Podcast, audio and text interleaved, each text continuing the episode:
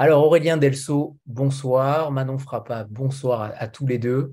Euh, Aurélien Delso, qui est donc euh, l'écrivain qu'on reçoit ce soir pour euh, Requiem pour, la classe moyenne, et Manon Frappa, qui dirige la collection Notabilia qu'on avait déjà reçue pour Josué Calachura et, d'autres auparavant. Aurélien, vous avez été professeur, metteur en scène et comédien. C'est votre quatrième roman après Madame Diogène en 2014, Sanglier en 2017, euh, Lucky en 2020, qui a donc débuté la collaboration avec euh, Notabilia et avec euh, Manon Frappa. Et vous revenez donc pour ce roman qui est donc sorti le 5 janvier dernier. Un livre tous les trois ans. le rythme est plutôt rodé. comment vous envisagez justement cette activité d'écrivain au quotidien? Puisque vous êtes rare, vous êtes un des rares écrivains à écrire tous les trois ans et non pas tous les ans comme beaucoup d'autres. J'aimerais que vous, nous en disiez davantage sur cette activité d'écrivain qui vous prend peut-être potentiellement du temps, qui vous prend euh, de l'énergie aussi, mais par rapport au théâtre, comment euh, articulez-vous ces deux, ces deux activités? Euh, alors, l'écriture, c'est assez régulier, même si peut-être que le, rythme de, publication donne, peut donner l'impression d'une activité plus, plus dilettante tous les trois ans. C'est vrai que c'est pas un rythme très soutenu. Néanmoins, euh, c'est du travail euh, tous les jours. J'ai toujours euh, une ou plusieurs histoires en tête, et puis surtout, tous les jours, je, m'essaie à l'écriture, tout simplement, pour divers, textes. Alors, certains qui vont pas très loin, certains qui sont des textes au long cours et qui verront le jour dans longtemps. Euh, par rapport au théâtre, euh, le théâtre c'est plus irrégulier en fait, euh, et surtout c'est par c'est à coup. c'est peut-être ça la, grande différence. Alors je me suis, j'ai eu pour la première fois j'ai participé à une résidence d'écriture à la maison Julien Gracq en août dernier, et pour la première fois donc j'ai eu un mois complet loin de chez moi, loin de la famille, où là j'ai vraiment écrit 6 à 8 heures par jour. Et c'était une très belle expérience. Euh, voilà. Après, je suis pas sûr que ça accélérera pour autant le rythme de, publication, mais euh, l'écriture est première chez moi. C'est-à-dire que c'est ce que j'ai toujours fait depuis que j'ai appris à écrire. Je J'ai jamais arrêté d'écrire. Euh, forcément, il a quelque chose, on va peut-être dire, on va, on va employer des mots ce soir qui seront peut-être pas forcément euh, adéquate parce que ce livre, il est un petit peu euh, différent. Euh, la période est noire, la période est sombre. on a l'impression que vous êtes un écrivain ou un narrateur, en tout cas, vous donnez la parole à un narrateur désenchanté, désabusé aussi. Est-ce que le confinement a joué un rôle dans, dans l'écriture de ce roman? Est-ce que l'époque actuelle, évidemment, a, eu un, un, rôle sûrement fondateur, mais comment est venue la genèse de ce, de ce roman. Ce roman, je ne sais pas si, si on peut l'appeler roman, peut-être que vous préciserez aussi euh, la matière romanesque euh, que vous traitez, mais comment est arrivé ce roman? Alors, c'est un roman qui, comment dire, j'allais dire dans l'idée première, mais c'est pas c'est pas une idée, c'est le, comment dire le, ouais un, des points de départ, ça a été euh, d'imaginer, euh, il y a plus de dix ans, euh, qu'est-ce qui se passe si Jean-Jacques Goldman meurt? Mais de façon très personnelle, en fait, pas du tout pour en faire une histoire. C'était une question que je me posais à moi-même. qu'est-ce qui se passera dans ma vie? Qu'est-ce que je ressentirai le jour où Jean-Jacques Goldman mourra? Et puis, cette idée, elle a infusé et elle a donné naissance à des projets très divers il y a eu euh, une tentative autour de 2017 de quelque chose un peu biographique que j'ai très vite laissé tomber parce que c'était pas du tout. Euh, ça fonctionnait pas et ça, au fond, ça m'intéressait même pas moi-même. Euh, il y a eu après des, des, choses très étranges, une sorte de roman en vers libre, un roman en, octosyllabes et avec des rimes, qui, qui, partait plus ou moins de cette idée de la mort de Goldman, mais qui, inventait une sorte d'autre, figure euh, héroïque euh, qui serait un Jean-Jacques, mais qui c'est une, espèce de fusion entre Jean-Jacques Rousseau et Jean-Jacques Goldman, donc c'était encore autre chose. Et puis, euh, je suis revenu à la mort de Jean-Jacques Goldman et à quelque chose de beaucoup plus réaliste autour de 2020, juste après Lucky, en fait, ouais. donc effectivement, c'est le confinement. Est-ce que le confinement a joué dans l'écriture? Euh, je crois pas, à part me donner un peu plus de temps pour écrire. Euh, après, comment ça résonne avec l'époque euh, Oui, bah, le, titre, lui-même, Requiem pour la classe moyenne, c'est sûr qu'il est ancré dans, dans, une, époque, dans un moment où ça va mal pour, beaucoup de monde et, notamment pour la classe moyenne qui se découvre elle aussi euh, possiblement victime de ce qui arrive, alors qu'il y a toute une partie de la classe moyenne qui se croyait protégée. Euh, mais je pense que c'est un, néanmoins, c'est un roman qui aurait pu s'écrire, euh, dont la thématique, en fait, la thématique de la, désillusion, c'est une thématique, une grande thématique romanesque hein, depuis, depuis la naissance du roman quasiment. Donc, je, je pense que de ce point de vue-là, ce n'est pas un roman qui, qui est forcément rattaché à l'époque. Il résonne d'une façon forcément forte aujourd'hui, c'est sûr. Mais j'espère bien qu'on pourra le lire euh, encore euh, plus tard. Parce qu'au fond, l'idée d'un homme qui est au milieu de sa vie et qui, se, qui revoit ses, rêves de l'adolescence, qui, voilà, qui, qui, qui, se rend compte qu'il est passé à côté de sa vie, ça c'est valable pour, pour toute génération est, ce qui est différent peut-être pour ma génération, pour, en tout cas pour celle de mon héros, euh, c'est que la désillusion est, elle, est, cosmique, elle, est, plus forte que tout, puisque nous, on, arrive à la fin du monde. En, gros, on nous, a promis beaucoup de choses, et puis on arrive, on nous dit, ben, en fait, il va falloir gérer l'apocalypse. Voilà, donc euh, c'est en ça peut-être que, que, que ça résonne plus fort avec l'époque que, que, le même thème dans une autre époque. Alors, on, va, on revient euh, rapidement sur euh, Jean-Jacques Goldman, euh, parce qu'en effet, ce n'est pas un roman sur Jean-Jacques Goldman, pour les fans, désolé. ce n'est qu'un prétexte, en réalité, pour marquer l'époque dans, dans, dans, laquelle vous, vous ancrez ce roman. mais personnellement, pourquoi Jean-Jacques Goldman? Pourquoi ce chanteur-là? Qu'est-ce qu'il euh, qu'est-ce qu'il marque comme époque en réalité pour vous, pour les autres? Euh, Qu'est-ce qu'il a comme particularité qui vous font penser que sa mort, que son décès euh, puisse entraîner quelque chose ou avoir des bah, conséquences? Est-ce que ça aurait pu être quelqu'un d'autre?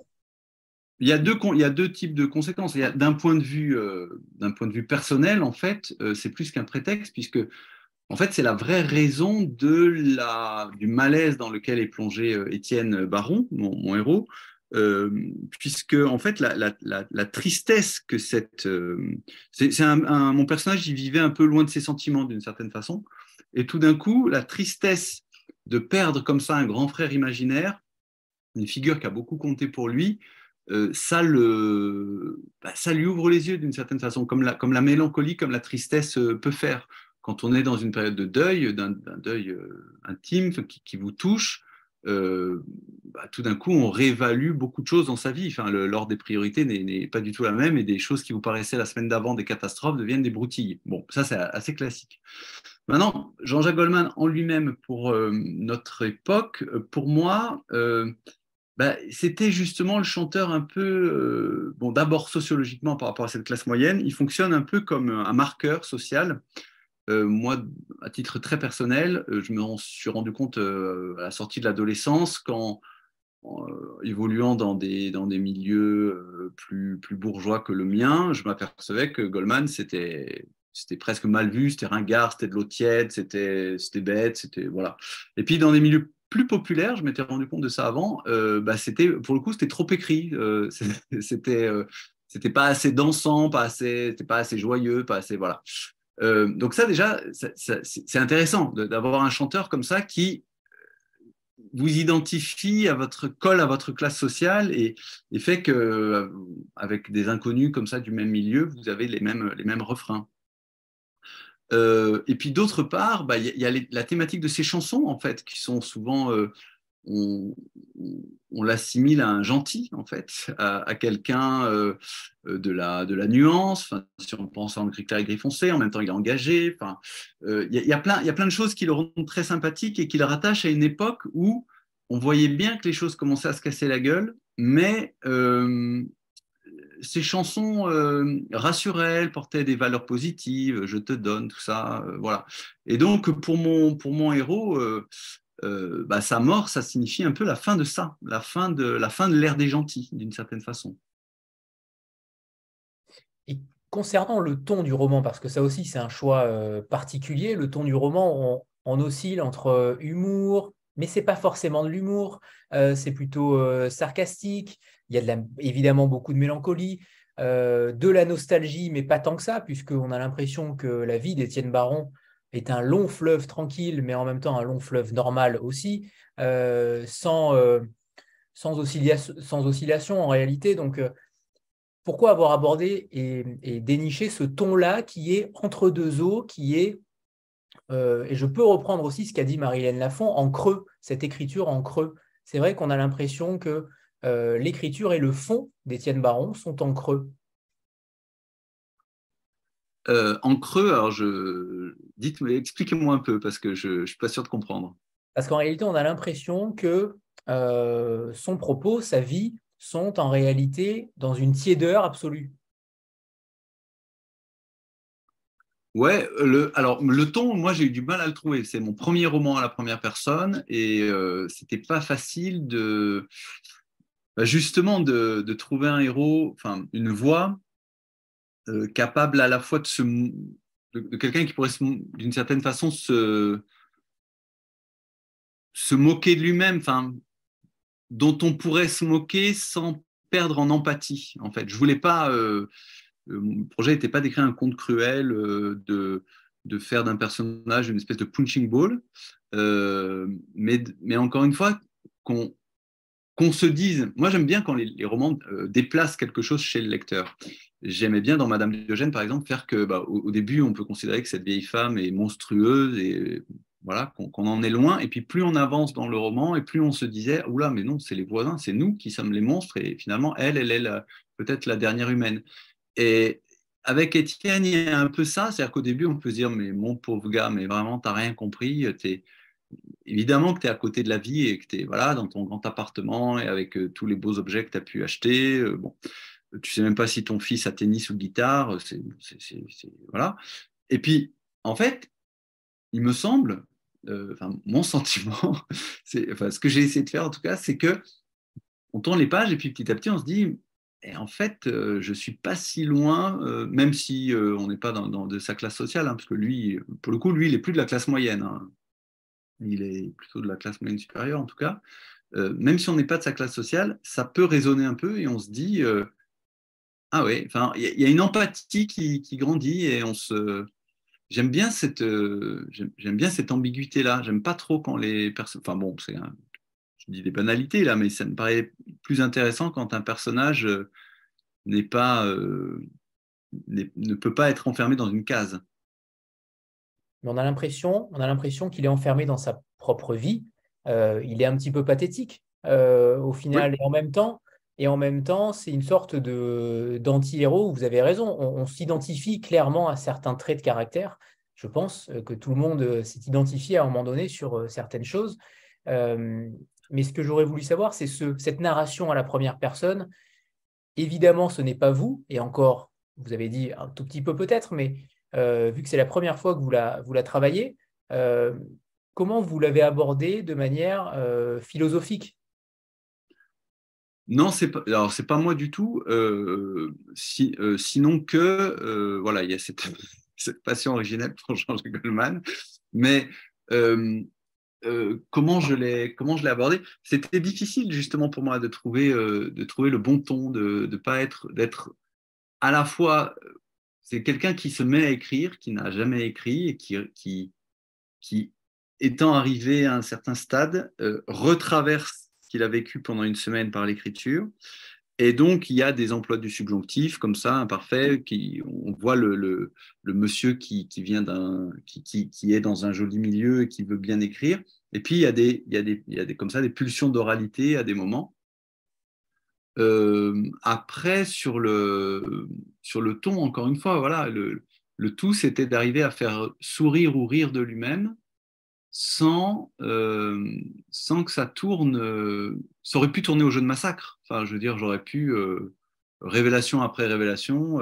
D'ailleurs, dans une version du texte, c'était, j'allais beaucoup plus loin. Et puis, et puis, et puis, c'était pas la bonne version.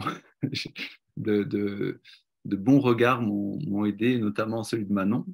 m'ont aidé à, voir que c'était c'était pas le bon je passais à côté du roman d'une certaine façon si j'allais si j'allais là et, et, donc je suis arrivé à quelque chose oui où on est à cette fin où où on n'a pas envie de on n'a pas envie de l'abandonner. On, se demande un peu ce qui va, qui va pouvoir devenir, mais en tout cas, on ne on lui souhaite pas le pire, je crois. Mais euh, Manon, j'aimerais que vous nous disiez, alors je, reviens juste quelques secondes, Aurélien, c'est que euh, sur ce personnage-là, on a quand même envie euh, de le secouer, on a quand même envie d'aller l'aider, de lui faire prendre conscience qu'il faut vivre. Est-ce qu'au final, euh, on m'a dit ça, mais je l'ai entendu ça déjà en rencontre, on a envie de le secouer, mais je, trouve ça euh, pas malhonnête, mais je, me dis que c'est des gens qui ne sont pas allés au bout de l'introspection en lisant le livre, parce que franchement, dans l'époque dans laquelle on est, je pense qu'on a tous le sentiment de, n'avoir pris sur rien. C'est-à-dire que tout s'effondre en même temps, tout nous échappe en même temps, euh, et, parfois même dans la famille, mais, mais, aussi parfois la famille est le dernier refuge qu'on a, ou les amis, ou, enfin voilà. Et, donc on, se renferme un peu sur notre intimité pour, pour tenir bon. Mais dire qu'on a envie de le secouer, bah, moi je veux bien, mais alors il fait quoi? Enfin, il, divorce, il, abandonne ses enfants. Euh, est-ce que ce serait mieux? Est-ce que, c'est, est-ce que ce serait vraiment agir ou est-ce que ce serait fuir? Je ne sais pas bien ce qu'il peut faire, moi. Je, je, je laisse chacun euh, juge, mais quand on me dit le secouer, euh, bah, ouais, je. Alors, c'est difficile à faire euh, de l'extérieur, évidemment, mais de lui demander de vivre en réalité, de, mais, mais, justement, dans le roman, il découvre un grand truc. je vais employer un, un, mot, un, très grand mot, attention. Il découvre qu'il a une âme, en fait. Euh, quand il se retrouve dans la forêt par deux fois et qu'il a ce moment avec les arbres, il se met à aimer les arbres. Il se met à comprendre que peut-être il y a une part d'éternité en lui. Alors là, ça paraît, euh, pour ceux qui connaissent pas le, roman par rapport à tout ce qu'on a dit avant, ça, peut faire un effet euh, étrange, mais au fond, le roman, il est là. Il est, le, titre peut, comment dire, peut être, assez déceptif parce qu'au fond, il n'est pas seulement question de, sociologie et de, politique en arrière-fond, mais il est d'abord question, enfin d'abord, il est aussi question de spiritualité, voire de métaphysique.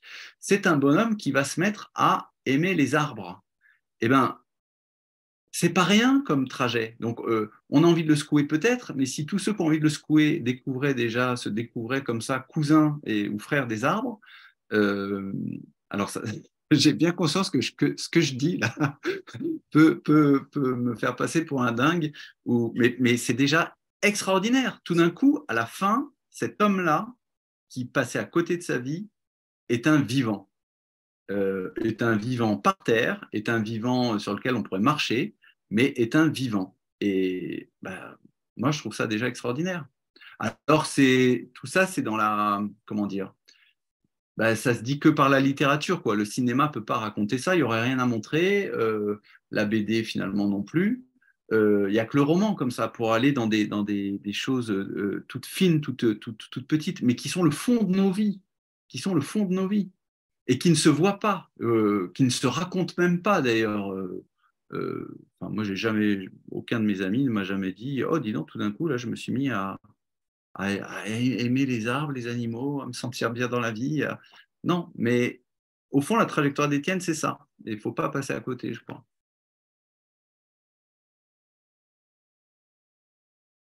Sur euh, une société, euh, un portrait au vitriol de la société. Euh, justement, on sent que vous en avez gardé sous le coude et, sous la main. Mais Manon, justement, ces différentes versions, Aurélien a dit que vous l'avez justement aiguillé sur, sur, cette, sur cette nouvelle version-là. Comment ça s'est passé entre vous par rapport à ce, à ce travail entre, entre éditeur et écrivain? Bah, En fait, la première version, c'était c'était assez différent finalement. Il y avait un départ qui était le même avec cette espèce de choc à la suite de, de l'annonce de la mort de Jean-Jacques Goldman sur la route des vacances avec sa famille et ses enfants. Mais après, effectivement, Aurélien partait dans quelque chose qui était plus cataclysmique, euh, ou peut-être euh, l'ennemi était plus identifié. Enfin, c'était une version assez autre, mais j'ai pas vu plusieurs étapes de travail finalement. C'est-à-dire que j'ai vu cette première version, moi je lui ai fait mon retour en me disant que voilà, je trouvais le début euh, fantastique, qu'il y avait vraiment quelque chose de très fort qui se noyait une intensité, mais qu'après, selon moi, euh, il perdait son, ancrage, il perdait son point de vue parce qu'il partait dans quelque chose de, de très exubérant finalement. Et puis j'ai vu cette deuxième version euh, qui finalement est le requiem pour la classe moyenne euh, que, vous avez lu ou, que vous pouvez lire aujourd'hui, où il y a eu très peu de travail après sur cette deuxième version. C'est-à-dire que moi, quand j'ai lu la deuxième version, tout d'un coup, en revanche, ça, collait parfaitement. Je trouve que la langue, quelque chose qui est assez, euh, assez fantastique chez Aurélien, selon moi, c'est qu'à chaque roman, il réinvente vraiment une langue. Effectivement, c'est son premier narrateur à la première personne, mais dans tous ses autres livres aussi, dans Pour le qui, il y avait une recherche sur une oralité très spécifique. Enfin, il y a, un vrai travail de ça, d'incarnation du personnage. Et là, dans la langue d'Étienne, euh, il y a quelque chose de de très désarmant fidèle à, la personnalité de son personnage, c'est-à-dire on a la voix de ce type qui essaye de faire des belles phrases, euh, qui met ses imparfaits du subjonctif, qui, a, qui se pose avec une certaine, euh, voilà, une certaine stature, une certaine velléité, et puis on, on décroche un peu, on voit que, que ça nous amène ailleurs, et on a ce, double regard toujours un peu euh, ironique sur lui, et c'est vrai que une fois que moi j'ai eu le deuxième manuscrit en main, qui avait cette voix qui était, qui était ancrée, qui était tout tenait finalement. C'est pas un, manuscrit sur lequel il y a eu beaucoup d'étapes de travail, euh, beaucoup d'ajustements. Euh, cette deuxième version, pour moi, elle était, elle était, elle était déjà extrêmement forte, quoi. Et justement sur le sur la narration, c'est une question pour tous les deux évidemment, mais on sent un drame arriver. Alors vous verrez pour ceux qui l'ont lu ou pas euh, s'il existe ou non, mais vous cultivez quand même le mystère euh, d'une narration où euh, sociétalement on a vous essayez vous, y mettez des indices en réalité dans la narration pour nous tenir aussi en haleine jusqu'au bout. Et ça c'est plutôt intelligent de votre part. J'ai eu l'impression que vous vouliez nous montrer aussi que la société, à un moment donné, pouvait avoir, euh, pouvait tomber, pouvait s'effondrer. Et, je trouve que vous l'avez bien fait dans, la, dans le côté narratif par rapport à ce personnage euh, principal.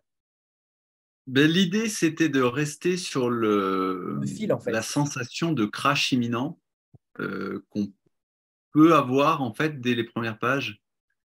cette voiture qui file en mode pilote automatique et dont on se, enfin, moi, mon, sentiment en écrivant, c'était ce personnage est trop plein de certitudes, il va se prendre un, il va se prendre un platane. Voilà, il y, a un côté, euh, tout fonctionne, tout. Je me méfie beaucoup des gens comme ça dans la vie, en fait, qui, euh, qui pensent qu'il suffit d'avoir fait les choses comme il faut, tout ira bien, ça va tout droit. Euh, et donc, j'ai essayé de, de, maintenir ce, ce sentiment-là pour le lecteur qu'un qu'un crash, euh, qu'un crash arrivait. Et en fait, on, va de crash en crash, d'une certaine façon, euh, jusqu'à jusqu'à la fin. Mais, encore une fois, des crashs qui euh, permettent au, personnage de, de connaître autre chose de lui. Bah, je, peux ajouter quelque chose? Bien sûr, bien sûr. Alors, je trouve effectivement que c'est très efficace comme roman pour un roman dans lequel il n'y a pas euh, énormément de son et lumière, il n'y a pas la grosse machine, on est dans, la tête d'un mec qui vit une crise, donc le fait que ce soit aussi efficace, effectivement, c'est un, très bon signe. Euh, mais là où moi, je trouve que le roman est, assez exceptionnel, euh, c'est sur la transformation qu'il effectue sur le lecteur, en tout cas sur moi. C'est-à-dire que moi, déjà, le sujet Goldman à part ça, euh, quand, Aurélien m'a dit, euh, voilà, c'est un mec, il apprend la mort de Jean-Jacques Goldman, sa vie s'effondre, moi je me suis dit, ah, ok, on va rigoler, c'est ironique, euh, c'est ironique. Goldman, pour moi, Goldman, c'est hyper kitsch. Après, j'apprends que, pas du tout, il est sincère, etc. Donc déjà, je suis un petit peu décontenancée. Puis, on commence à lire le, le roman, et effectivement, Étienne en plus, Aurélien, il a un certain art de la formule quand même. Donc, il arrive à. Euh, on, se moque de lui. Enfin, au début, moi, en tout cas, je, me moque de lui. Je suis navrée de ce qui lui arrive, mais je suis vraiment dans, le, dans la distance. Et puis, peu à peu, effectivement, euh, en fait, non seulement j'en viens à le trouver euh, bouleversant parce qu'il est, il est finalement très honnête. il, est, il, est extrêmement, il est extrêmement honnête par rapport à ce qui lui arrive. Mais effectivement, finalement, ça me touche de plus en plus. Et la succession de catastrophes qui lui arrivent me renvoie de plus en plus à euh, une succession de, catastrophes dans ma propre vie dont j'avais que j'avais pas forcément euh, formalisé ainsi. Et donc, je trouve que l'efficacité du roman repose sur ça également, au sens où peu à peu, on en vient à développer euh, énormément d'empathie. tu disais, il en vient à Il a découvert sa, proximité des arbres, il y a un truc métaphysique. Effectivement, quand il ramasse une poignée de terre au début, quand il déplante ses plantes en pot sur son jardin euh, qu'on crevait pendant l'été et qu'il garde son petit truc de terre, on est là genre, oulala, ok. Et puis peu à peu, euh, on comprend ce lien, euh, il nous renvoie à, nos craintes à nous, à nos certitudes à nous, et je trouve que c'est en ça que le roman marche extrêmement bien. Parce qu'il il a un pouvoir de, de transformation sur, sur le lecteur finalement et vous dédicacez le livre à la famille, euh, ce refuge familial justement qu'on voit euh, parfaitement dans le roman. Mais qu'est-ce qu'il évoque pour vous ce mot? Parce que ça peut être un mot euh, valise extrêmement large. est-ce que c'est la famille au sens strict ou au contraire, est-ce qu'il y, a, est qu'il y a autre chose derrière? Bah, Déjà, j'ai eu peur du malentendu à Noël quand j'ai offert le, le, bouquin La famille parce que justement, ce n'est pas ma famille. Enfin, j'ai eu peur que les uns et les autres euh, cherchent à se reconnaître dans les personnages. Et non, personne ne peut se reconnaître de, ma famille. Mais c'est la famille, oui, au sens, euh, encore une fois, euh, un, peu, un peu ambigu, moi, j'ai du mal avec cette valeur, la famille. Quand, quand, quand des gens défendent la famille, je ne suis pas forcément très à l'aise. je l'ai déjà dit, mais notamment dans les, dans les séries américaines, on voit justement comment des, gens de la classe moyenne, un peu en panique, euh, n'arrivant pas à joindre les deux bouts, euh, font vraiment de la famille leur dernier refuge et sont prêts à, tuer tout le reste de, la terre pourvu qu'ils défendent les leurs. Ça ça, me, gêne beaucoup, cette conception-là de la famille, qui est excluante en fait. Mais néanmoins, euh, je voulais aussi pouvoir bah, voilà, raconter la, dans la vie d'un homme, comment la famille peut être aussi un refuge, oui, véritablement. Comment euh, c'est pas. Alors, ça, peut être complètement cucu et ringard, encore une fois, de, défendre ça comme ça. Pas défendre la famille comme une valeur, mais le fait que euh, ben, un couple qui ne, qui ne divorce pas, qui arrive à rester ensemble, qui. Euh, qui, euh, euh, arrive à élever ses enfants peu ou prou, euh, qui voilà, bah, c'est pas rien. Enfin, et ça peut, ça, peut apporter, mais c'est pas, j'en fais pas un étendard. J'en fais pas un étendard. Je voulais juste, voilà, rappeler que c'est aussi, c'est pas que un lieu de, déchirement et d'horreur. C'est pas seulement le lieu de toutes les névroses, même si ça l'est aussi. C'est aussi parfois un un refuge, un dernier refuge. Et c'est un refuge euh, dans lequel, on, tôt ou tard, peu importe le moment, on peut aussi euh, s'y euh, comment dire, s'y accoler, s'y retrouver. c'est aussi un des fondements du livre. on ne va pas trop en dire non plus, mais il y a quand même un point de ralliement aussi dans cette famille-là. On sent que malgré les disparités, un point de... on sent que malgré les disparités, il y a à un moment donné, euh, certes un refuge, mais aussi une entité sur laquelle se raccrocher. Bah, en tout cas, euh, moi, à la fin du roman, franchement, je ne sais, pas, euh, sais pas qui aime qui. je, crois que ce que Étienne découvre, c'est qu'il aime véritablement sa femme et ses enfants. Et qu'il se l'était pas qu'il ne le vit pas sur le même mode qu'au début. Au début, il aime ses enfants parce que euh, parce que c'est ses enfants et que dans le roman, il découvre la quand, il y a la violence de sa fille, par exemple, à un moment qui, qui lui hurle dessus, bah, il, voit aussi la beauté de, sa fille et, comment la vie l'appelle. Et ça, c'est un passage euh, qui, moi, qui me parle beaucoup euh, euh, quand, on élève des ados. Et ces moments où, comment dire, on, c'est plus seulement nos enfants qu'on admire ou qu'on voit, mais on voit quelque chose comme ça de la, de la vie qui est là devant nous. Et c'est peut-être là seulement que commence l'amour finalement avec les enfants. Et par rapport à ces enfants-là, euh, on pense notamment à, à, ce garçon qui appelle euh, son père euh, par son prénom et non plus papa. Ça, c'est quelque chose de fort aussi.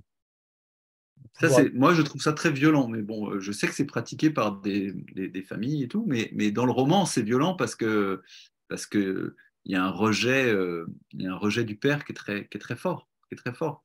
Mais c'est là où le, je trouve que le, encore une fois, le personnage découvre, il abandonne pas son fils pour autant, il le frappe pas, il, il, voilà, enfin, il y a, je, je, je, voulais pas tomber encore une fois dans une, on aurait pu imaginer un roman où euh, la famille, enfin, vu, vu, les problèmes qui se posent, tout explose, quoi, et puis il se, il se, il se barre, un c'est tout. Et moi, ça m'intéressait de, de quelqu'un qui reste, qui reste c'est peut-être plus courageux. En tout cas. Bah, je ne sais pas, je ne veux pas faire de jugement moraux, mais en tout cas, euh, moi, ça m'intéressait de, raconter ça. Alors, on n'a pas encore parlé de Martin, ce Rottweiler, euh, que cette femme euh, fait remplacer par son mari, entre guillemets, puisqu'elle passe ses nuits avec ce chien, avec ce Rottweiler. D'où vient cette idée, Aurélien? Parce que c'est plutôt improbable et en même temps, c'est plausible aussi. Je pense que la société c'est aussi plausible, ce n'est pas si lunaire, si, euh, si absurde que cela. Euh, je, ne sais pas si ça tient d'une anecdote particulière, mais en tout cas, ça m'a paru plausible. Alors, euh, pour tout vous dire, j'ai vu autour de moi des amis prendre des chiens récemment, avant, avant la sortie du roman, et, enfin, avant l'écriture du roman et, et après. Et c'est quelque chose qui me, qui m'a beaucoup intrigué, tout d'un coup, cette place que le chien prenait dans des familles. Alors, jamais pour des raisons euh, psychologiques, comme euh, c'est le cas pour, pour Blanche, pour la femme d'Étienne, mais je me dis que c'était possible, finalement, un chien pour raison thérapeutique euh, sur les conseils d'un psy. Je vois pas pourquoi aujourd'hui un conseil pareil ne serait pas possible par habitant d'autres. Ah, ça, disons que je, je trouve qu'il y a toute une réflexion dans notre époque. Euh, bon, Étienne, il est, pour reprendre la question tout à l'heure sur le lien avec l'époque, c'est aussi la crise de, l'homme blanc euh, hétérosexuel, euh, Étienne, là, ce qui se prend dans la figure par rapport à, bah, sa fille notamment, par rapport au comportement sexuel qu'il a avec sa, sa, propre femme. Enfin, on sent bien que le, le bonhomme, c'est plus trop ce qu'il a le droit de faire, ce qu'il n'a pas le droit de faire. Il y a quelque chose de, pas tout à fait net dans sa tête, j'ai l'impression. Et euh, ça va avec euh, les remises en question plus, plus importantes qu'on connaît alors, à titre euh, tout simplement d'être humain aujourd'hui, quand on, quand on, quand on s'intéresse un peu à, tout ce qu'on découvre sur la conscience animale, sur voilà. et, et, de simplifier ça, de caricaturer ça avec un homme est remplacé par un chien, parce que c'est quand même un peu ça qui se passe euh, pour, Blanche vis-à-vis d'Étienne. Elle remplace, au moins pour deux nuits, euh, son mari par, la compagnie d'un chien, sans qu'il y ait rien de scabreux hein, du tout. Mais voilà, elle, va aller dormir avec un chien. Et ben voilà, je trouvais que c'était une façon euh, soft de, de, confronter un personnage à, à tiens, mais même ma, propriété d'être humain, en fait, vaut-elle quelque chose sur cette terre euh, de plus qu'un clébard? Voilà, sans en faire plus, mais c'était un peu ça l'idée. Est-ce que vous pourriez nous lire un premier extrait, Aurélien? Oui, oui, oui, oui.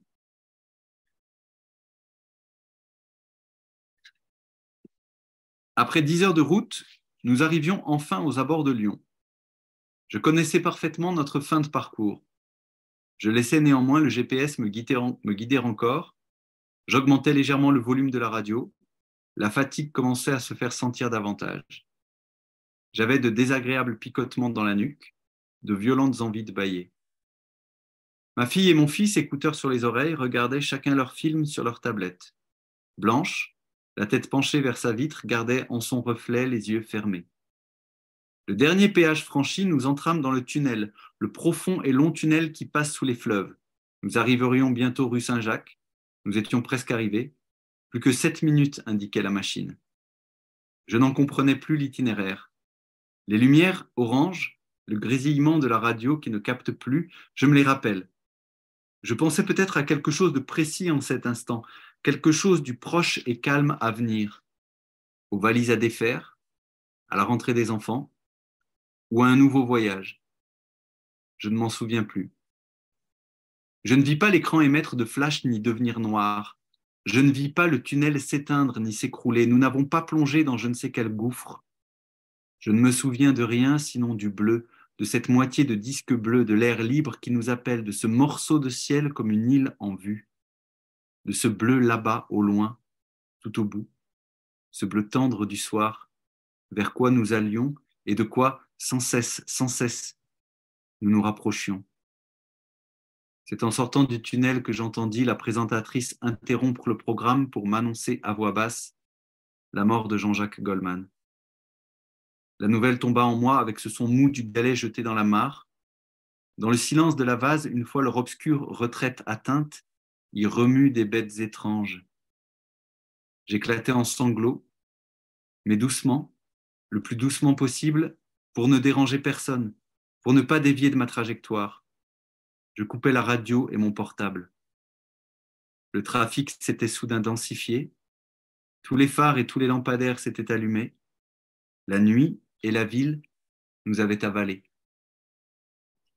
Merci Aurélien. Euh, j'aimerais qu'on parle des, enfants euh, de cette fille euh, un petit peu vénale, on va dire ça ainsi, qui a une relation avec un, homme plus âgé, et ce fils qui cède aux sirènes de la Bible, qui cache la Bible sous son, sous son lit. Ces, personnages-là, est-ce qu'ils font partie de votre, de votre vie? Comment vous les avez façonnés? Euh, Qu'est-ce qui s'est passé avec ces personnages-là qui sont aussi charismatiques et qui ont, euh, comme vous l'avez dit tout à l'heure, quand on a des ados, en effet, euh, certains dans le chat les ont reconnus, forcément. Mais hum, j'aimerais bien que vous nous parliez de cette caractérisation de ces deux personnages-là. alors, bon, avec des, enfin bon, un homme de 45 ans qui a des ados, je pense qu'il y a forcément des moments de crise et le tout, c'était de trouver des crises qui puissent être euh, un, peu, un peu fortes, un peu, un peu marquantes, et puis là encore, qui, qui puissent dire quelque chose du contemporain ou de, euh, comment dire, d'un malaise qui dépasse euh, Étienne, mais qui, qui, pourrait être celui d'une génération. Alors, bah, le, avec, euh, avec la fille, bon, une crise d'un père avec sa fille, c'est assez facile si on prend une histoire d'amour euh, qui ne rentre pas dans les, dans les codes de, de l'époque. Euh, là, l'idée était d'être dans quelque chose d'un peu ambigu, c'est-à-dire qu'il se retrouve à, à entendre dans la bouche de sa fille des, des, paroles que, que sa femme et lui ont prononcées, c'est-à-dire chacun fait ce qu'il veut de son cul, voilà, une espèce de libéralisme euh, ambiant hein, dans lequel je pense qu'on a tous, tous grandi. Et puis, il découvre que sa fille euh, couche avec un homme plus vieux que lui, euh, que tout ça est que c'est pas de la prostitution, mais enfin qu'elle couche avec lui en sachant qu'il l'aidera à financer ses études. Et là, il y a quelque chose du coup de très très bizarre parce que bon, que fait un père dans ces cas-là? J'en sais rien. Euh, est-ce qu'il se dit euh, bon, bon, euh, oui, effectivement, chacun fait ce qu'il veut, c'est normal, j'ai rien à dire? Ou est-ce qu'il se dit alerte rouge, il y a danger, ma fille est en train d'être abusée par un homme beaucoup plus vieux, cette relation ne va pas, il y a quelque chose de, dangereux? Je pencherais plutôt à titre personnel pour la deuxième hypothèse. mais, je, mais autour de. Enfin, voilà, je connais personne dans cette situation-là, mais je sens dans l'époque qu'il y aurait débat, ce serait peut-être pas si simple. Et puis l'autre, l'autre pour, pour, le, pour ce qui est de Félix, le rapport, la Bible, bah, là encore, Étienne et Blanche sont de culture catholique, mais dans cette génération-là, ils ont été euh, comme beaucoup, euh, à se dire que est-ce que c'était la peine de transmettre ça euh, Il y a cette, phrase que, dont Étienne se souvient on ne les baptise pas enfants pour leur laisser le choix. Et puis, il y a une espèce de retour du refoulé, peut-être, avec son fils qui se met à lire la Bible. Et, et c'est pas tant qu'il se mette à la lire qu'à le cacher à son père, au fond, qui inquiète Étienne. Hein. La Bible cachée sous lit. Alors, euh, si j'avais mis un Coran, par exemple, sous le lit, je pense qu'on serait tombé tout de suite dans un truc euh, très, euh, très à la mode ou très sociétal, la conversion, machin. Je trouvais ça beaucoup plus, au fond, intéressant de raconter l'inquiétude d'un homme d'aujourd'hui, tout simplement parce que son fils lit un livre religieux, au fond, quel qu'il soit, mais peut-être encore plus inquiétant quand ça vient de sa propre tradition. Euh, voilà, ce que je peux vous dire sur, euh, sur les deux situations de crise avec euh, Laetitia et, Félix. J'ai l'impression que dans ce roman, la société veut remplacer Étienne, veut se substituer à lui, puisque on a d'un côté l'amant de sa fille et de l'autre côté le chien, comme si on allait devoir le substituer, le remplacer, l'extraire. Je vois, je, vois, oui, oui, tout à fait. Euh, euh, je, je, vois tout à fait euh, ce que vous voulez dire, et, c'est la même chose, effectivement, ce, que dit, ce que dit Manon dans le chat, là, c'est bien, bien ça, dit la Bible pour tuer le Père, quoi. quand il dit Dieu te voit, Étienne, voilà, il a, trouvé un, le Père céleste vient remplacer chez lui. il fait un usage de la religion extrêmement cruel, et effectivement, qui va dans le même sens que que, Étienne n'a plus sa place, en fait, n'a plus sa place nulle part. Euh, la place qu'il tient que dans son travail comme médecin n'est pas vraiment celle d'un médecin, mais d'un expérimentateur euh, aux ordres d'un labo dont il ne sait même plus qui, en est le propriétaire. Euh, il a plus sa place comme amant, il a plus sa place comme père, puisqu'en plus, bah, par exemple, la relation que sa fille entretient est connue de sa femme, mais, pas de lui. Voilà, c'est un homme qui, qui, qui, ne trouve plus sa place et qui va en retrouver, je crois, une autre dans le, dans le roman. Mais voilà, alors ça, ça résonne effectivement peut-être avec l'époque de, de quelle est la quelle est notre place et puis quelle est peut-être la place de, de l'homme euh, approchant des 50 ans, blanc aujourd'hui, je sais pas. Et Manon disait quelque chose de très juste, et on voit que c'est l'éditrice. Euh, elle, disait qu'en effet, les deux ne se rencontraient jamais. Le chien et euh, Étienne ne se rencontraient jamais.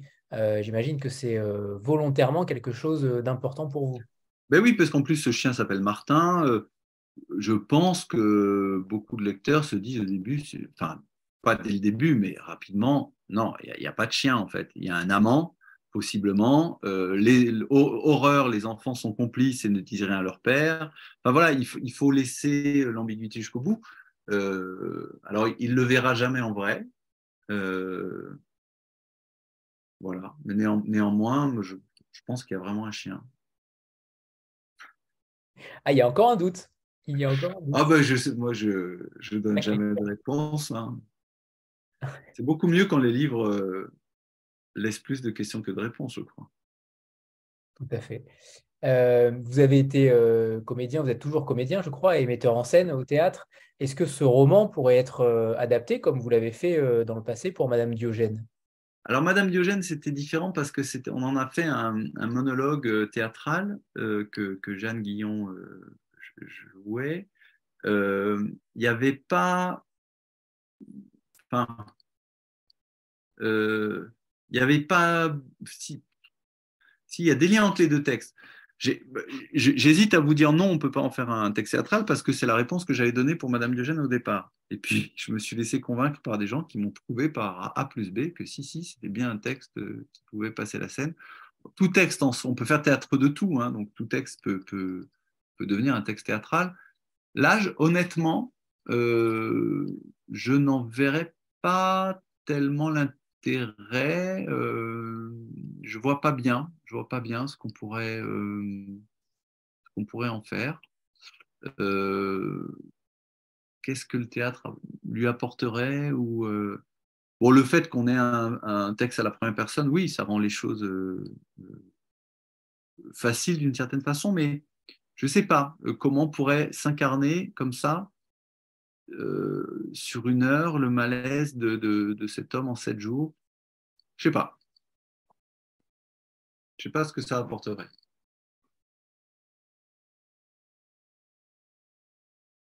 Comme question, c'était euh, également sur la fin de l'époque. Euh, est-ce que vous considérez que, peu importe que Jean-Jacques Goldman décède ou pas aujourd'hui ou dans, ou dans 20 ans, est-ce que pour vous, aujourd'hui, euh, si jamais cela arrive, euh, est-ce la fin d'une époque? Est-ce que c'est une époque où on ne fait plus attention à l'autre? Et, ça m'a questionné aussi sur euh, ce personnage d'Étienne, puisque personne ne s'intéresse à lui finalement. Il ne me semble pas qu'au sein du livre, on lui demande comment il va, on lui demande, on, a l'impression que c'est une ombre en réalité, une sorte d'ombre qui, qui, traverse le roman, mais ça m'a frappé que personne ne s'intéresse à lui véritablement. Alors, c'est la fin d'une époque, euh, c'est la fin de quelque chose, oui, euh, indubitablement, mais euh, c'est surtout le début d'autre chose. dans Sanglier, c'est une thématique que j'abordais beaucoup, ça, cette ambiance d'apocalypse qui frappe et qui peut désespérer parfois, mais il faut, il faut en voir aussi. c'est pas seulement en voir le bon côté, hein, parce que parfois c'est difficile d'en voir le bon côté, mais voilà, peut être plein d'espérance si on se dit qu'on est dans les douleurs d'un enfantement euh, étrange et, peut-être que l'époque. L'époque peut accoucher de monstres, c'est sûr, mais elle peut aussi euh, accoucher d'autres choses. Il y a des... Moi, je suis frappé de voir dans la jeunesse, notamment, dans la génération des enfants d'Étienne, euh, alors, en l'occurrence, pas spécialement euh, chez Félix et Laetitia, mais euh, Étienne, à un moment, est confronté à une manifestation de, jeunes. C'est pas trop ce qu'ils veulent et tout, mais enfin, c'est le, premier jour de la rentrée, ils sont déjà dans la rue en train de bloquer leur lycée. moi, je, voilà, je vois une jeunesse, en tout cas, qui, se réveille, qui porte de, sacrés combats et qui va très vite dans ces combats. Et euh, Étienne, alors l'autre partie de votre question, euh, Étienne, personne qui ne se soucie de lui, oui. Euh, alors pour, pour, rejoindre justement les deux, les deux questions, Étienne, c'est dans mon esprit, alors ça, peut paraître très éloigné du, du roman, c'est le prénom du premier martyr chrétien. Et j'imaginais un peu à la fin les paroles que, que lui assènent sa femme et ses fils comme autant de presque de pierres euh, qu'on a jeté euh, à Étienne, au, Étienne martyr euh, lors de sa lapidation. Et, en fait, bah, voilà, il annonce autre chose. Moi, je pense que ce personnage, à la fin, encore une fois, il est, il est renouvelé, il est autre. Alors, le roman s'arrête là, net, et va pas plus loin, mais il, il, est dans une espèce de. Il est, il reste un gentil, c'est peut-être ça sa victoire aussi, en fait. Quand je disais qu'il n'a pas fait exploser la famille. Euh, alors, on peut ça, peut, ça peut peiner certaines personnes qui ont envie de le secouer et qui le trouvent trop, trop niais ou trop passif. Mais on peut se dire aussi, ah ouais, il a, il a acquis quelque chose, là, une sérénité, peut-être une, une, tranquillité d'âme qui fait que voilà, il peut, il peut supporter ça. Ouais, c'est vrai, c'est vrai. Sandra? Bonsoir tout le monde. Euh, bonsoir Aurélien, bonsoir Manon. Euh, tout à l'heure, vous disiez que, pour une adaptation au théâtre, vous aviez beaucoup de doutes. Euh, et puis au départ, vous parliez aussi du cinéma et que finalement cette histoire, il ne se passerait peut-être pas grand-chose si elle était adaptée au cinéma, enfin si ce personnage apparaissait au cinéma. cependant, moi, j'ai trouvé que certains passages étaient assez, je ne sais pas comment dire, photographiques en fait.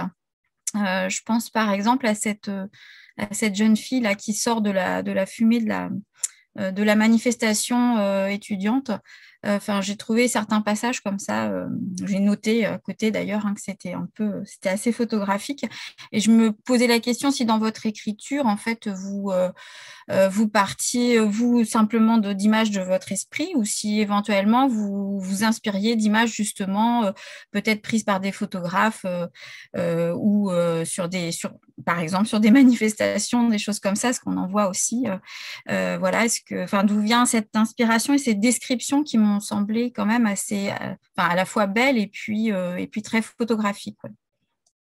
Bah, je vais faire une réponse, enfin, les deux en fait, parce que c'est des images très fortes que j'ai en moi et que je couche sur le papier, mais sans doute, euh, euh, on n'invente pas grand-chose en fait. Hein. Très souvent, les images comme ça, qui nous marquent comme ça, elles sont euh, des, mélanges de choses qu'on a vues ou qu'on nous a racontées, donc on s'était déjà mis à imaginer, qui, et qui ressurgissent comme ça et qui s'imposent. mais effectivement, l'image de la, de la fille, je la vois encore quoi, sortir de la brume, alors que je ne l'ai jamais vue, mais je crois au moment des Gilets jaunes avoir entendu des choses comme ça, quoi, de, de, personnes qui sortaient en sang des, des nuages de, de. Donc je pense que, ça vient de là. Mais c'est vrai que euh, une mini-série, en fait, pas un film, mais une mini-série qui rallongerait euh, chaque épisode de chaque chute d'Étienne, euh, la mort de Jean-Jacques, le, le, malaise avec sa, femme, avec son fils, avec sa fille. Là, il y aurait peut-être quelque chose à faire, effectivement.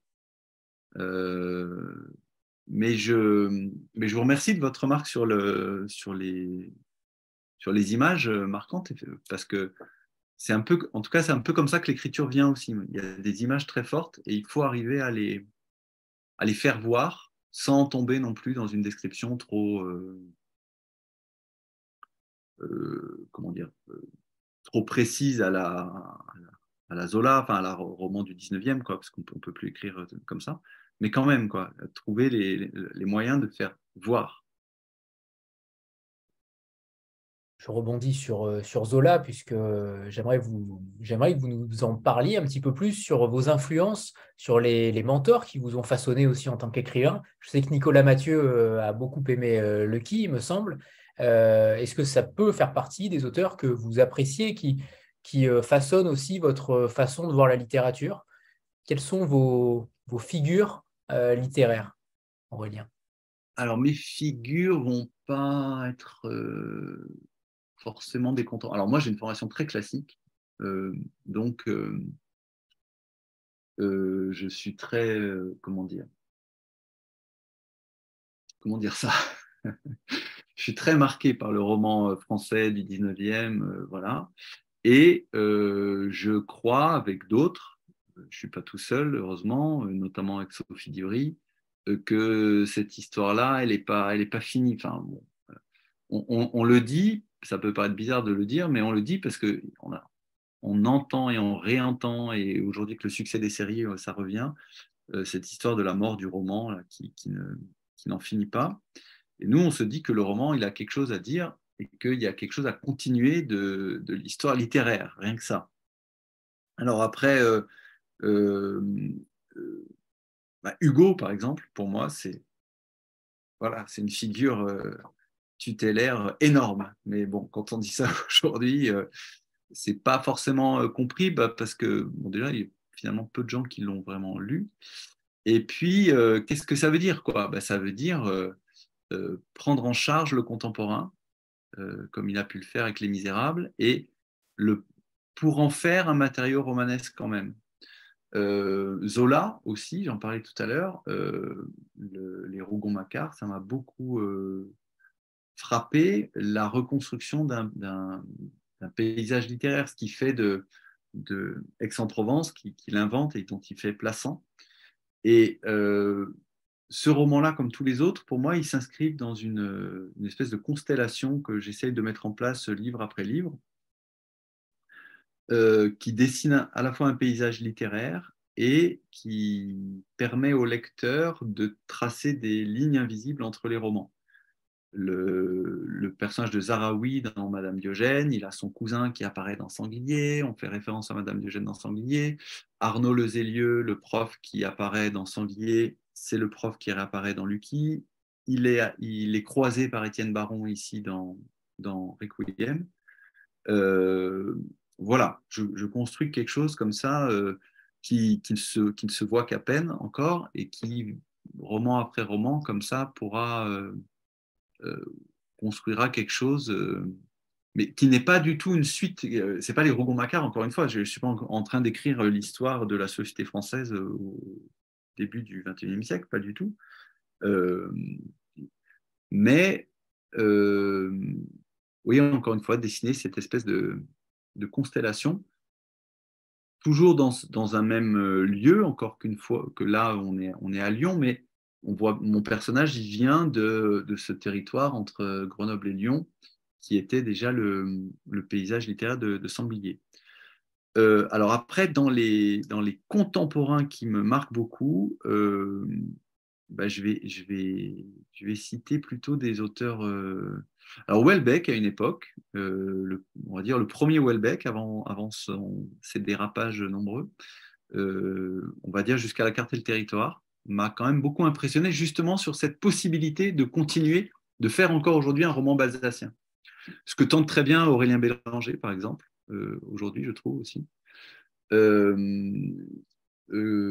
après, je vais vous citer plutôt des, des, romanciers étrangers. Euh, le russe Sorokin ou Senchin, euh, et puis le roumain Cartarescu, dont Solenoid m'a beaucoup impressionné, mais aussi ses nouvelles de, mélancolie. Euh, voilà, je regarde un peu vers l'Est plus que vers le roman américain. Je ne suis pas très calé en roman américain. Je ne suis pas non plus très calé en roman russe hein, ou, d'Europe centrale, mais je m'y intéresse, je m'y intéresse pas mal. Ouais.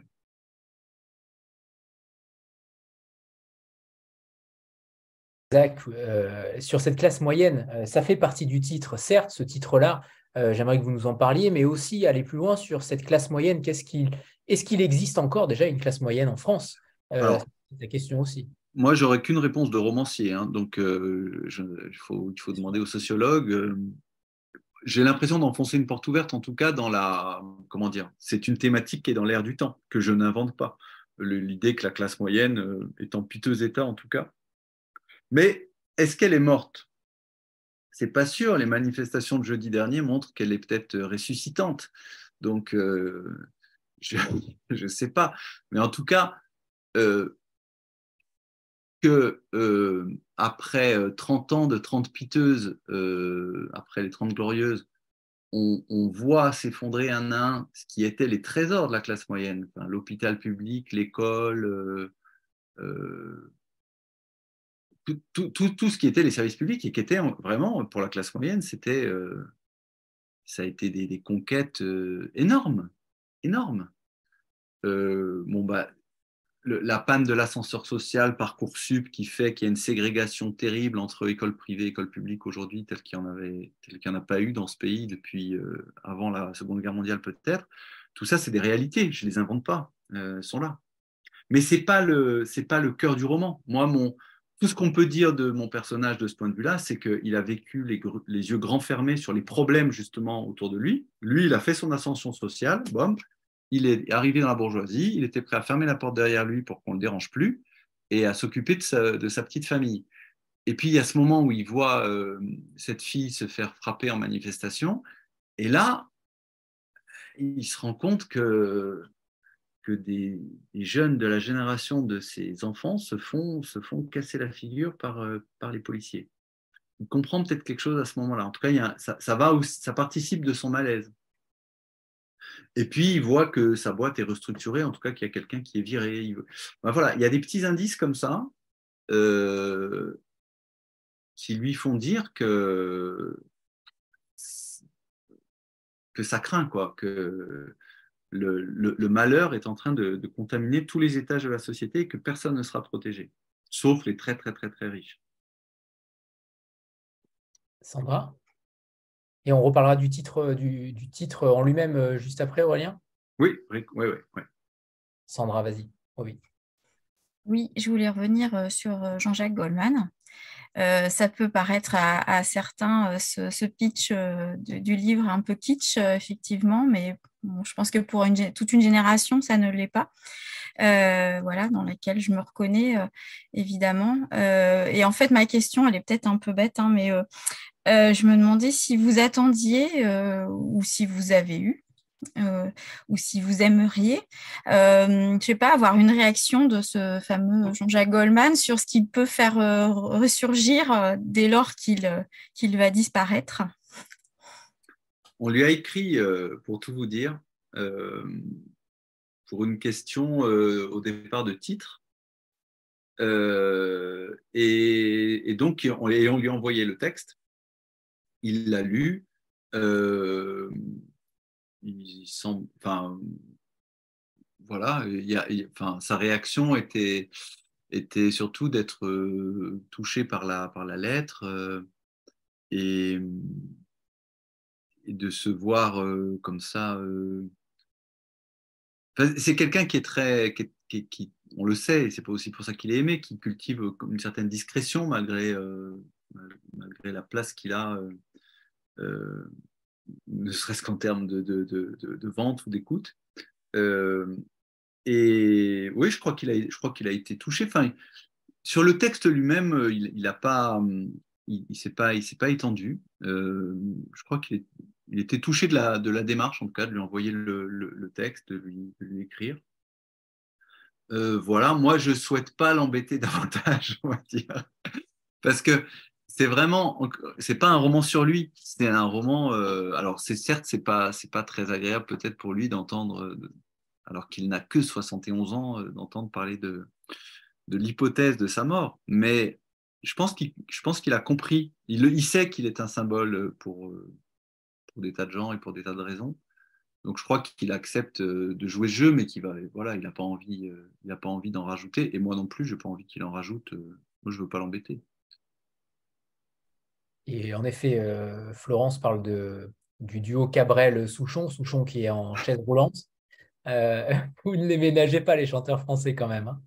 mais non, mais c'est tendre.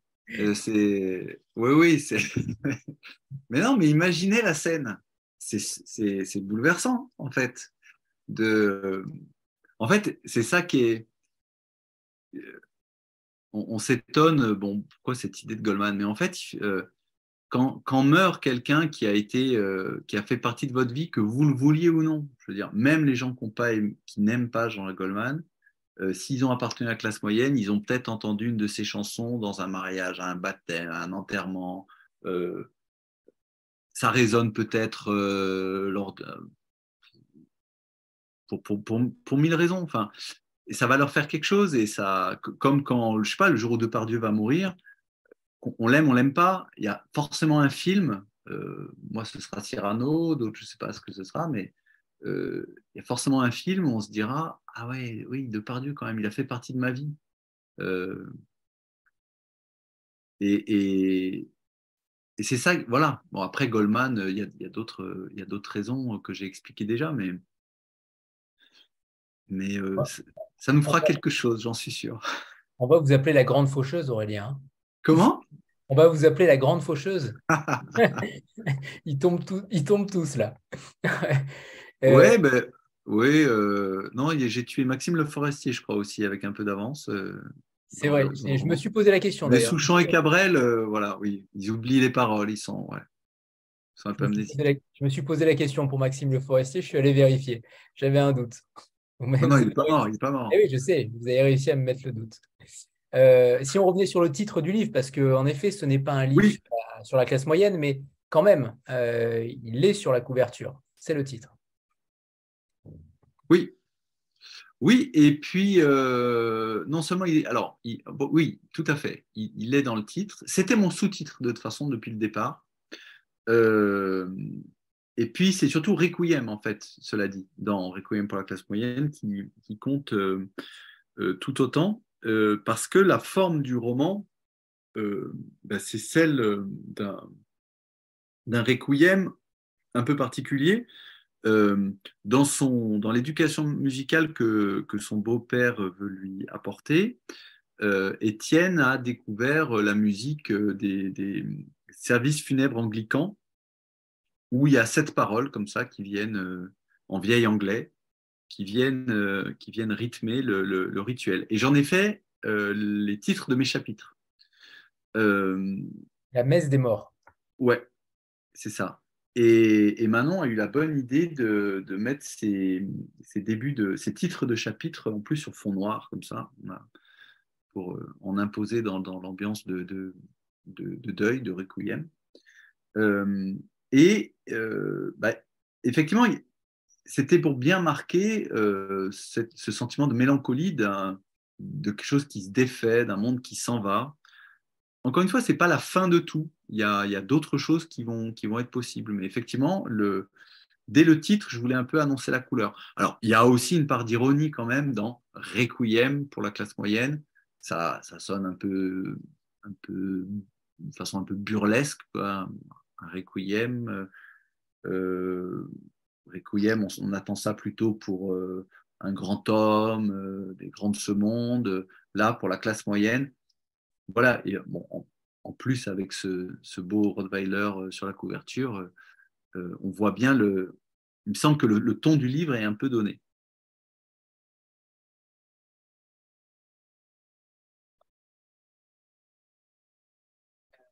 une petite vidéo avant que vous nous lisiez un, deuxième passage. Oui. Voilà, préparez-vous. Je me prépare également. Voilà, si vous avez le livre, n'hésitez pas. C'est parfait, merci. Aurélien, c'est à vous pour euh, un second extrait. Le jour montait et la musique de Gardiner faisait briller pour moi seul le triomphe de ses cuivres et la majesté de voix étrangères. Je peinais à ouvrir un pot de confiture de prunes. Aucune espérance n'habitait ma maison. Je ne croyais plus à aucune promesse, je ne croyais plus en rien depuis longtemps. Dans l'aube de cette année neuve, J'étais convaincu que là résidait ma force. Les enfants étaient nerveux. Laetitia entrait en terminale, Félix en sixième. Une année importante, sinon essentielle, commençait pour eux. Ils ne finirent pas leurs céréales, ils ne voulurent aucun des jus de fruits que je leur proposais d'entamer, ni pommes, ni bananes, ni abricots, ni mangues. J'aurais aimé que nous ayons un rituel de rentrée auquel nous tenir, des gestes particuliers pour célébrer ce jour spécial en ce matin pour eux plein d'avenir. J'y avais suppléé par une table surabondante avec jus, pain grillé, céréales, jambon et fromage, œufs brouillés, fruits variés. Les viennoiseries étaient consacrées à nos dimanches.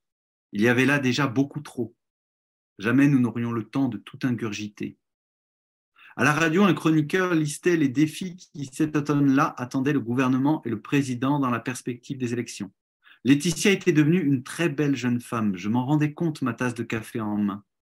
Le visage de Félix, en comparaison, avait encore toute la grâce innocente de l'enfance. Pour ne pas laisser la mélancolie me poisser davantage, je me préparais une tartine beurre salé miel d'acacia. J'eus peur que Blanche ne me reprochât devant eux, par sous-entendu, ma passivité nocturne. Je préparais ma défense, des répliques occupaient mon esprit.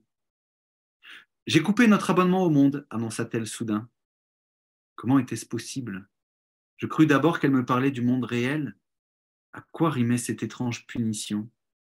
Était-ce sa façon de se venger de ma pusillanimité? J'en oubliais ensuite de lui demander les raisons de son choix, de ses choix nouveaux, renoncer aux articles réservés aux abonnés, désirer se faire défoncer dans son sommeil. Tout, peut-être, depuis l'origine des temps, était fixé dans l'univers, comme la mort de mon chanteur préféré. Je m'étais parfaitement rasé, mais elle ne m'embrassa pas.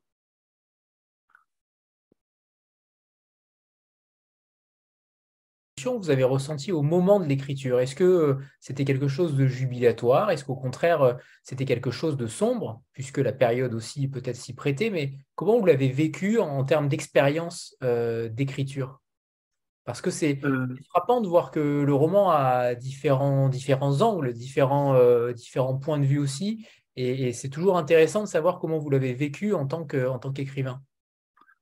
En fait, comme, comme, je vous l'ai dit au début, il y a eu tellement de, non pas de version de ce texte, mais de branches nées de cette idée Jean-Jacques Goldman est mort, euh, qu'est-ce qui se passe? Un Jean-Jacques meurt qui a compté beaucoup pour une partie de la population, qu'est-ce qui se passe?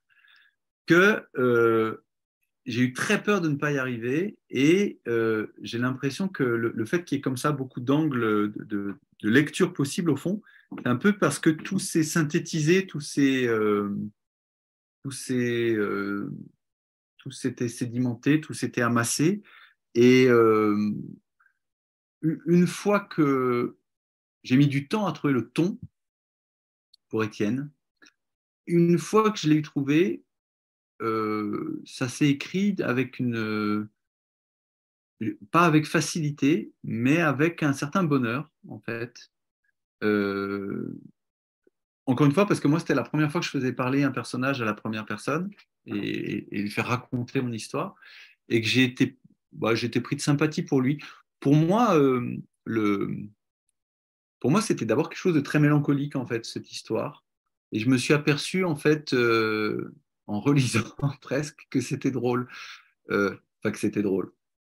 J'étais conscient de, petits moments comme ça où il y avait des petites formules, voilà, qui pouvaient faire sourire, mais cette ambiance générale euh, comme ça qui fait hésiter entre le sourire et la mélancolie, euh, je n'en étais pas conscient totalement au moment de l'écriture.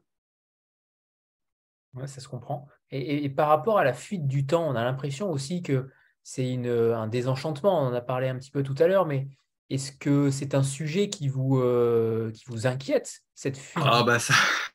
Alors là, je veux bien me reconnaître un peu comme avec Étienne c'est que j'ai passé le cap des 40 ans et que, oh là là, euh, où, sont, euh, où sont mes petits-enfants qui sont devenus des ados et tout ça? Oui, oui, moi je suis. Et puis moi, je ne je, je m'en cache pas, hein, ça, se, ça se lit peut-être dans mes précédents romans aussi, mais la mélancolie est quelque chose qui me. Bah, dont, dont, je suis fait, qui me, qui me parle beaucoup. Euh, que le narrateur euh, voit en tant que femme et non plus. Oui, oui. Oui, alors euh, moi, j'ai jamais vécu ça. je, ne souhaite pas voir mes enfants nus, mais, mais à imaginer, c'était saisissant de, se dire, de se dire, bah, j'ai connu ce corps petit, euh, nu, et, et, et, puis, bah, heureusement, à un moment, vous ne voyez plus la nudité de vos enfants, mais non pas par, euh, il n'a pas un moment, il n'y a pas ce sentiment de, malaise ou de, de, je sais pas, de, et heureusement pas de, voyeurisme, mais il a au contraire une espèce de gratitude pour la vie. Euh, oui, comme, comme euh, la comparaison va paraître bête, mais quand vous avez planté un arbre tout petit, tout jeune, et puis d'un coup vous le voyez, et, il, est, il, est, grand, il est beau, il déploie ses branches. C'est un peu ce sentiment-là qu'il a, qu'il a Étienne vis-à-vis de. Euh, là, pour le coup, il n'est pas dans la mélancolie. Il est plus dans la mélancolie quand il est place Bellecour et qu'il se souvient que c'est là que qu'il emmenait ses enfants euh, euh, apprendre à faire du patin roulette, je crois, et qu'il y en a un qui, l'appelait en criant papa parce qu'il était fier d'avoir réussi. Puis sa fille était tombée, elle criait aussi papa, elle courait dans ses bras pour qu'il la console. ouais, là, il y a une mélancolie. Oui, nostalgie, oui. oui. Tout à l'heure, euh, je ne sais pas si je la formule bien, Lali, tu m'excuses, mais sur la mort d'une figure euh, mythique, est-ce qu'il y a eu ce un parallèle avec la mort de Johnny euh, Alors, oui, j'ai vu passer la, question, la remarque sans, y répondre. Pardon. en fait, il y avait déjà une première version. Alors, encore une fois, pas de ce texte, mais dans mes délires de, romans en, vers, c'était euh, c'était avant la mort de, Johnny. Et ça m'avait frappé parce que j'imaginais justement des rues envahies par... Euh, ça m'avait vraiment, vraiment frappé la place que ça avait pris. Pour moi, ça avait, d'ailleurs, j'avais le sentiment d'une sorte de délire collectif. Je ne suis pas du tout fan de Johnny, j'espère ne, pas choquer de potentiels fans présents. Ah, là, franchement, je m'étais dit, mais qu'est-ce qu'on va faire à la mort d'Aznavour hein? Et d'ailleurs, euh, bon, bah, la mort d'Aznavour, euh, si, il y a eu quelque chose, et justement, il y a eu quelque chose euh, aux Invalides, non, pour Aznavour, ou je, je rêve? Non? Quelqu'un a le souvenir de ça ou pas? Ça, En tout cas, bon, voilà, ça m'avait. Comment? Non, je pensais que Lali pouvait intervenir puisqu'elle avait posé la question. Vas-y, Lali. Ah. Tu es la spécialiste du top 50. C'est le moment. non, je me suis. Ben, bonsoir Aurélien. Non, je me souviens pas, mais le, décès de Johnny, moi, m'avait justement fait prendre conscience qu'il y avait toute cette population, tous ces gens-là qui ont peut-être, je sais pas, 70 ans maintenant, qui, je trouve que le parallèle est vraiment incroyable entre ce que signifie Jean-Jacques Goldman pour une partie euh, oui, de personnes qui ont 35-45 euh, ans et euh, ce qu'a pu signifier Johnny pour ces gens de 70 ans. Et, et voilà, et je trouvais que c'était un peu le même traitement, en fait, de découvrir des classes comme ça, des, des gens. Enfin, moi, je suis pas une grande fan non plus de Johnny. Donc, du coup, et ben, voilà, ça m'a interpellée. Je me demandais si, au niveau du timing d'écriture, si c'est quelque chose qui, avait joué. Voilà, c'est. Bah, non, c'était. C'était l'écriture était enclenchée sur ce thème euh, encore une fois de la mort de Jean Goldman était enclenchée et ça a plutôt confirmé quelque chose.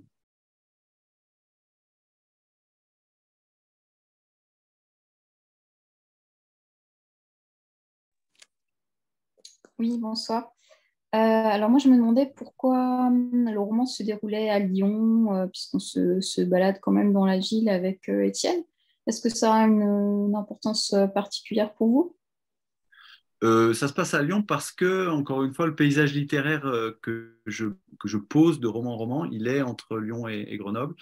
Et il fallait qu'il puisse croiser Arnaud Le dont j'ai parlé tout à l'heure, ce personnage comme ça qui fait, qui petit à petit fait le lien entre tous ces romans et qui peut-être un jour deviendra le narrateur euh, d'un roman lui-même.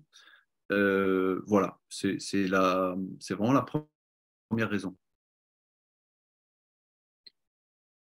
Et justement de ce qui va arriver plus tard. Euh, alors, vous avez dit tout à l'heure que vous allez essayer de construire cette œuvre-là culturellement, littérairement, est-ce qu'il va y avoir entre... Alors, ce n'est pas une suite, vous l'avez dit, ça c'est euh, évident, mais il va y avoir quand même ce paysage commun euh, à travers vos, livres. Est-ce que vous travaillez actuellement sur quelque chose? Est-ce qu'il va y avoir euh, littérairement un, nouveau roman d'Aurélien Delso dans ce paysage lyonnais Ou au contraire, ce sera dans trois ans, ça c'est une certitude, mais est-ce que vous êtes déjà en train de travailler là-dessus?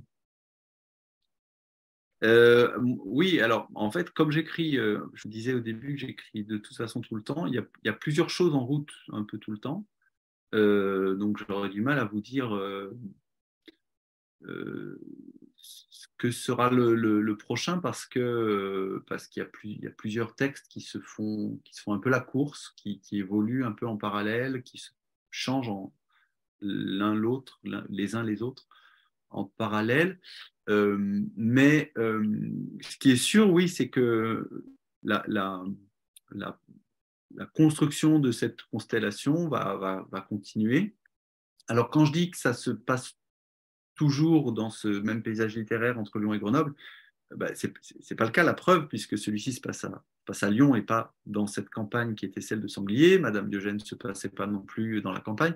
C'est plus euh, que les romans seront d'une façon ou d'une autre rattachés à ce territoire-là. Mais euh, je ne compte pas euh, enfermer toutes mes histoires seulement dans ce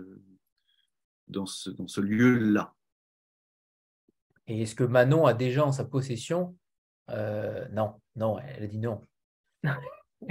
elle attend. Elle attend, j'ai l'impression. La pression, la fameuse pression de l'éditrice de l'éditeur En même temps, euh, non. Enfin, euh, j'attends, je, suis toujours ravie de, de, lire ces manuscrits, mais euh, vous aviez l'air d'être très étonné par trois ans en disant que les auteurs publiaient au rythme un an, un an. Moi, ça me semble un peu dingue. Je ne crois pas qu'il y ait un auteur chez Notabilia qui publie un livre tous les ans. sachant qu'en plus, il faut qu'il soit prêt à peu près six mois à l'avance de la publication. Donc, je trouve qu'il faut quand même laisser le temps aux auteurs d'écrire euh, ce qu'ils ont à écrire. Là, Requiem est sorti il y a deux semaines. Je ne suis pas en train d'appeler Aurélien en lui disant euh, Bon, alors, euh, ton prochain manuscrit, on le programme en, janvier 2024, donc il me le faut en mars. non, je vais, je vais pas. Je vais attendre un peu quand même. Il n'y a pas de business plan, en fait. mais, mais c'est vrai que je, je, attention à une euh, amélinotombisation de, du rythme euh, pour les, auteurs. J'ai l'impression que cette, euh, idée d'un roman tous les ans ou tous les deux ans, elle, bah, elle, elle, est un peu terrible. D'abord parce qu'elle ne laisse pas forcément la place à d'autres. Et puis, pour les auteurs, encore, oui, je trouve que ce que dit Manon est très juste. Je ne vois pas comment on peut, sauf à être Amélie Nothomb et avoir cette, cette, capacité à avoir des manuscrits plein de tiroirs. Et, mais je ne crois pas qu'il y ait beaucoup d'écrivains qui puissent tenir ce rythme-là. Bah, il bah, y, y, a Joyce Carol Oates. Moi, c'est plutôt elle qui me, qui me stupéfie parce qu'elle pond un roman de 800 pages tous les ans qui est juste extraordinaire et je ne comprends pas comment, comment ça fonctionne. Mais à part elle, oui, on dit toujours que le chiffre d'or, on va dire, c'est un roman tous les 18 mois parce que les libraires se souviennent de vous en même temps, etc. Mais en fait, ça n'a pas, tellement de sens de, prévoir un calendrier pareil. Et effectivement, ça pousse à une sorte de, formatage de, de d'écriture, parce que pour pouvoir être au rendez-vous tous les ans avec un nouveau texte, quelque part, on est un peu contraint, je pense, d'utiliser un peu les, les outils qu'on a déjà, affûtés, de, de, remettre en, place un, dispositif assez similaire. Parfois, il faut quand même le temps de, se perdre, de, faire un, truc qui ne fonctionne pas, mais on se dit, ah tiens, j'ai trouvé, trouvé ça, ça c'est bon, ou bien c'est pas des machines, quoi, normalement. Ce n'était pas un souhait de ma part, hein, bien sûr, au contraire. Hein. C'était tout le contraire.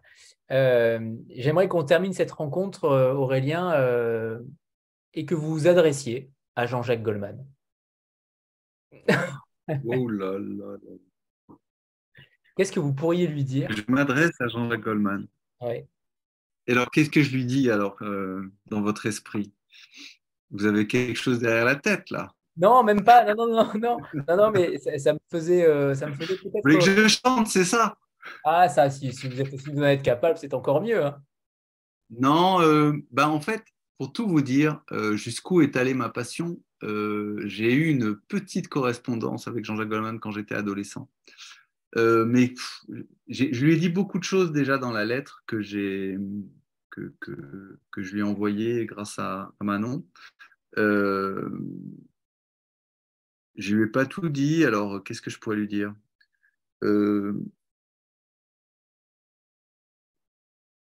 Ben, je lui dirais merci d'avoir euh, euh, écrit en, ces chansons en français. C'était pas gagné. Je sais qu'au départ, euh, quand il était avec Tai Fong, Sister Jane, il était plutôt parti pour l'anglais. Et je sais, et ça surprend beaucoup quand on l'apprend, que c'est la découverte de Ferret, de Léo Ferret, qui a fait, qui s'est dit ah tiens c'est possible.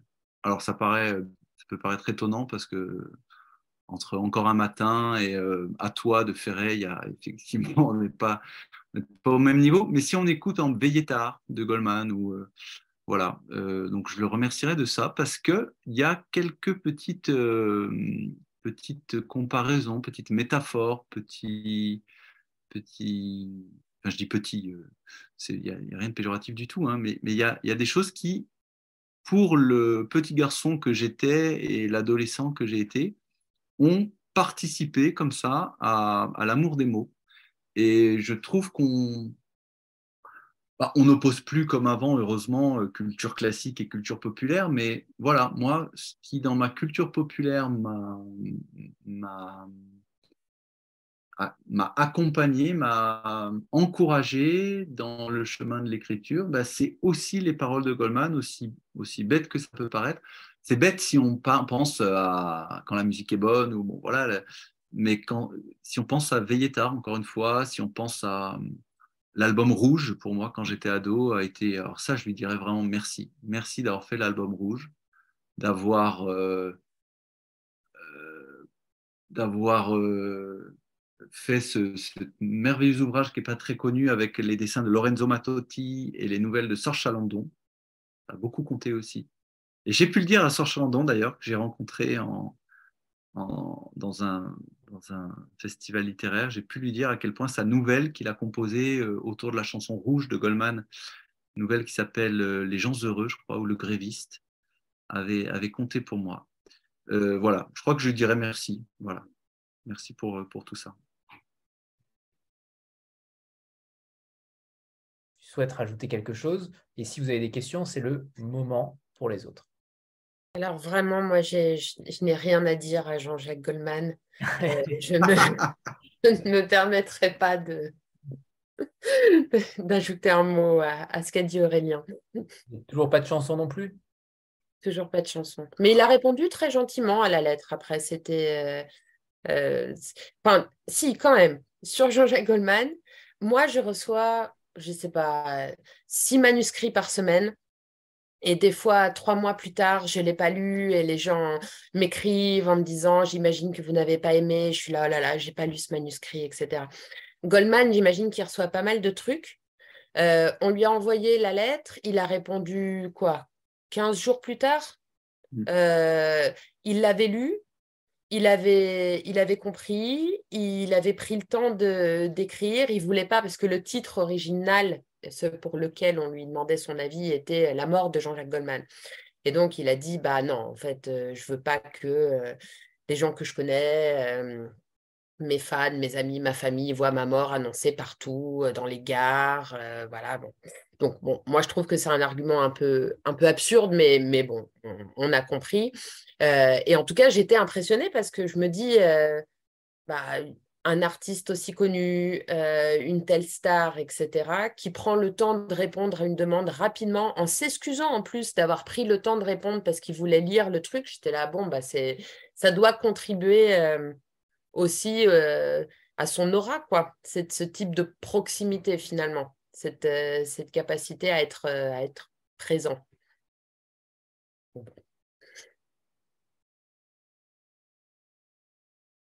Non, non, je, je, remercie Manon d'avoir euh, euh, précisé ça. C'est vrai que ça, ça nous avait. Euh, moi, ça m'a touché qu'ils répondent, répondent si vite. Parfait. En effet, c'est c'est à noter. Eh bien, merci à tous les deux, Manon Frappa et Aurélien Delso, évidemment, pour Requiem pour la classe moyenne. Il vient de sortir. Il est sorti il y a une quinzaine de jours, le 5 janvier. Et donc, vous pouvez le retrouver dans toutes les bonnes librairies, évidemment. Merci à tous. Merci infiniment à tous. Merci. Merci. Au revoir tout le monde. Au revoir. Au revoir.